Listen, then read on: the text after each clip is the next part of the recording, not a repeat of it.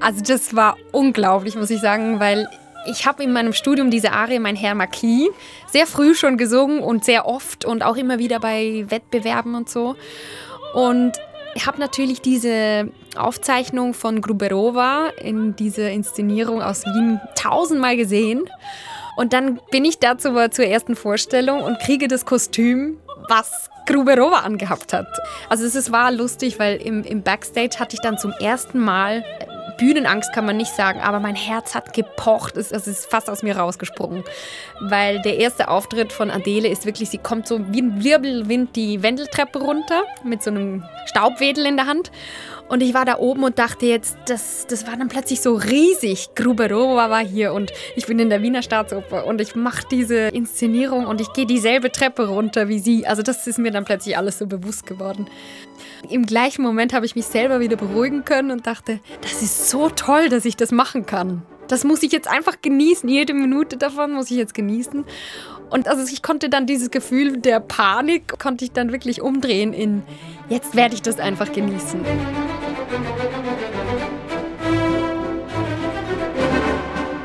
Das Schöne in dieser Otto Schenk-Inszenierung in Wien ist, dass also viele kennen diese Inszenierung, weil die einfach läuft seit den 70ern. Aber da wird wirklich Champagner getrunken. Also es sind echte Flaschen, die da geöffnet werden und es wird wirklich Champagner getrunken. Und ich habe sogar auch so ein paar Schlückchen genommen, obwohl meine zweite Arie dann noch bevorstand.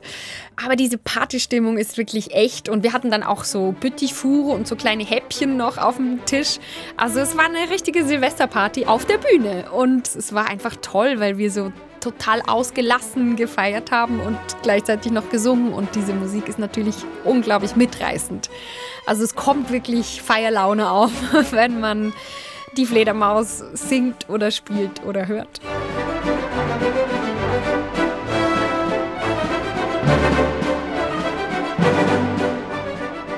Also eigentlich glaube ich, dass Adele das total nervig findet, dass sie in diese Rolle hineingeboren wurde. Die, eigentlich ist sie da zu Hause auf diesem Fest.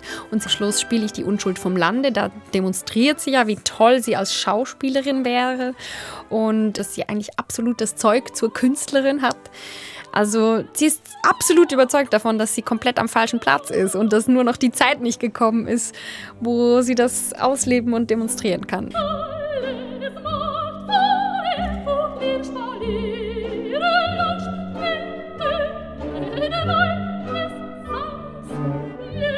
Also für mich ist die Adele schon eine typische Soubrette, weil das ist sehr viel auf das Schauspielerische Wert gelegt wird und eben hell und leicht. Aber also das ist sehr anspruchsvoll, muss man sagen. Die zwei Arien, die sie hat und die zweite, die nicht so bekannt ist, äh, spiele ich die Unschuld vom Lande, ist eigentlich noch ein bisschen anspruchsvoller als, als die Lacharie, mein Herr Marquis.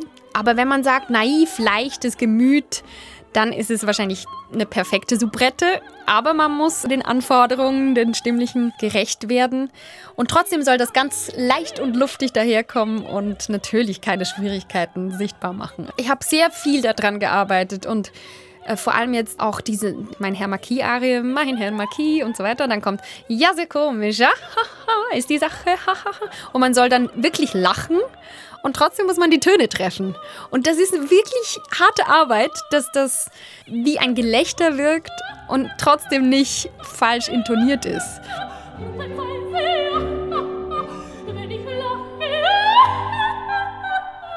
Ich glaube, Adele ist natürlich nicht glücklich als Kammerzofe. Die wäre natürlich viel lieber eine Grande Dame mit einer schönen Garderobe.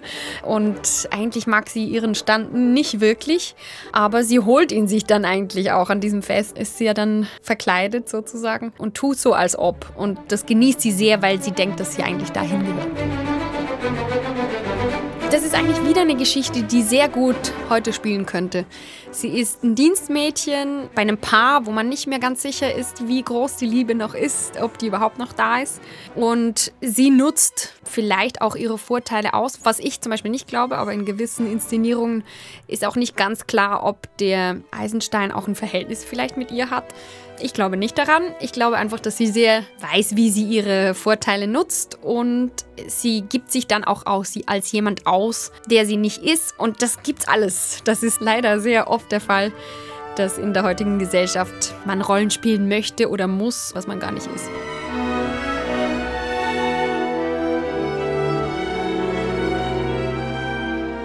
Ich habe zuerst überlegt, ob ich so ein bisschen Schweizer Charme reinbringen soll, bei den Dialogen zum Beispiel, oder ob ich versuchen sollte, ein bisschen wienerisch zu klingen, weil oft werden die Dialoge dann tatsächlich wienerisch gesprochen.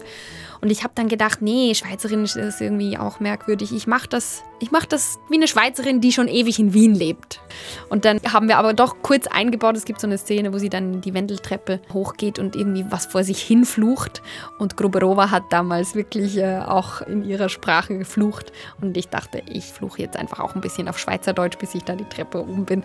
Dass eben man vielleicht auch ein bisschen entschuldigt ist, wenn das Wienerisch nicht absolut perfekt ist.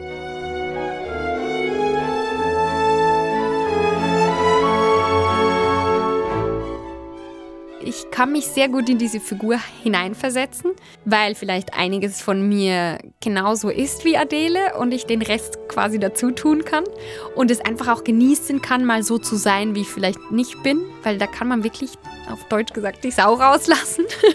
Und es ist auch total witzig natürlich, sich mal so richtig in so eine Rolle reinzugeben. Und deswegen glaube ich, diesen Groove oder eben dieses Wienerische oder so, ich weiß nicht, woher das kommt, aber irgendwie habe ich das Gefühl, das habe ich in mir.